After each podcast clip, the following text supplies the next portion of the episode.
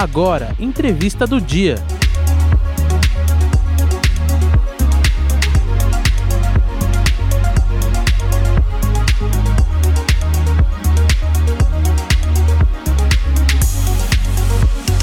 Neste sábado será o marco de 30 anos da queda do Muro de Berlim. A bomba foi lançada por volta das 7 horas da noite do dia 9 de novembro de 1989. O muro foi símbolo da Guerra Fria e cercava toda a parte ocidental de Berlim, sendo um muro de divisão ideológica em dois blocos: o capitalismo, liderado pelos Estados Unidos, e o socialismo, por parte da União Soviética.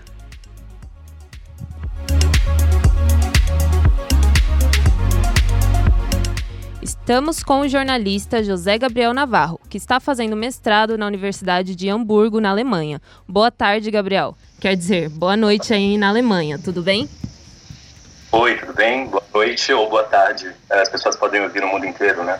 É, exatamente. Como está a situação política aí na Alemanha nos dias de hoje?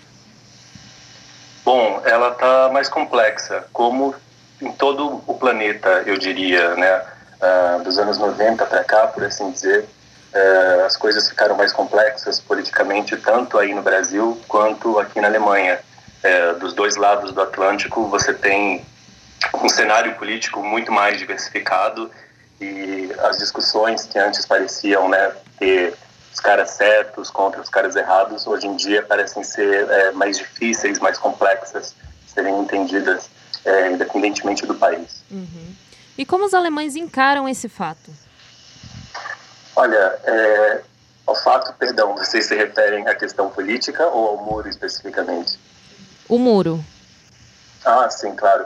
Bom, com relação ao muro, é, claro, é, vão ter eventos é, em Berlim amanhã, não é para comemorar uh, esse aniversário de 30 anos da queda do muro, mas além disso uh, ainda persistem algumas diferenças entre os osses e os vesses, que é como eles chamam né, os alemães que seriam a antiga Alemanha Oriental e aos Alemanha Ocidental. Ainda existem algumas diferenças culturais, por assim dizer, é, e mais recentemente ficaram evidentes também algumas diferenças políticas muito grandes entre os dois lados, com o antigo lado comunista se mostrando é, muito mais conservador em termos eleitorais.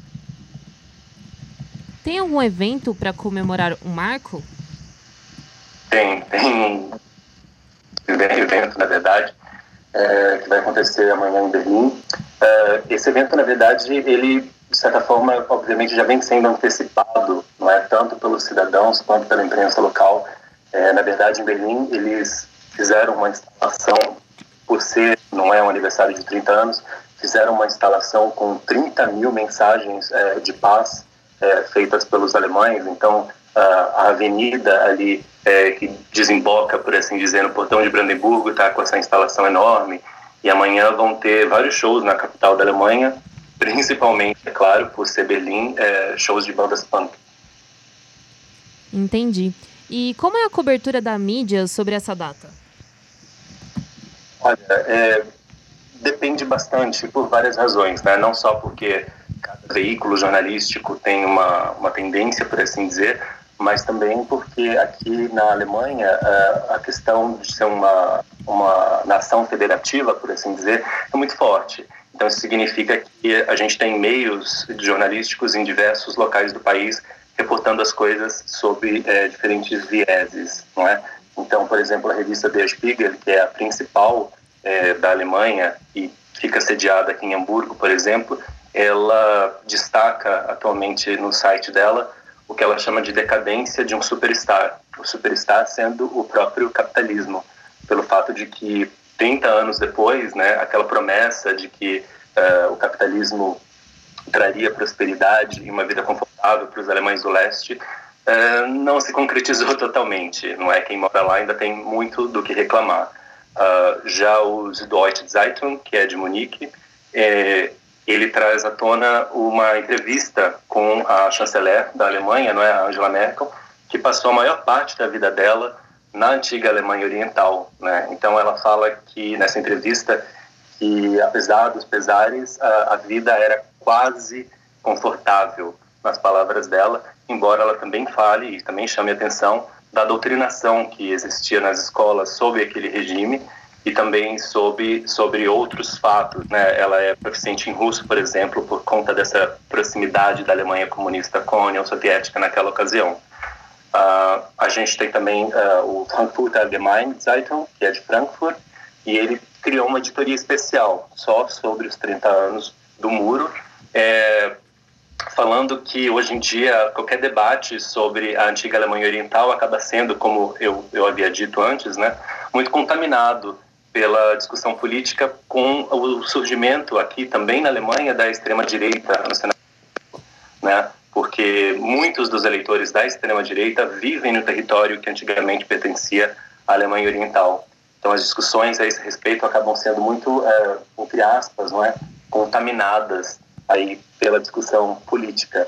E por fim, o Die Welt, que é o principal jornal sediado na própria capital, em Berlim, ele associa também esse passado comunista ao surgimento é, é, ou à maior força da AfD, que é o partido de extrema-direita aqui na Alemanha. E como você pretende passar esse dia? Bom, eu não moro tão longe de Berlim, mas eu não vou estar lá. Eu estou muito ocupado, como vocês lembraram aí, os ouvintes, fazendo um mestrado. Eu estou em plena, pleno processo aí de concluir a dissertação. Então, na verdade, é, por mais que eu adore a ideia de estar lá e goste muito da cidade, eu vou ficar em casa pesquisando e escrevendo, muito provavelmente. Muito obrigada pela participação. Eu que agradeço. Boa tarde por aí. Acabamos de falar com o jornalista José Gabriel Navarro, que está fazendo mestrado na Universidade de Hamburgo, na Alemanha.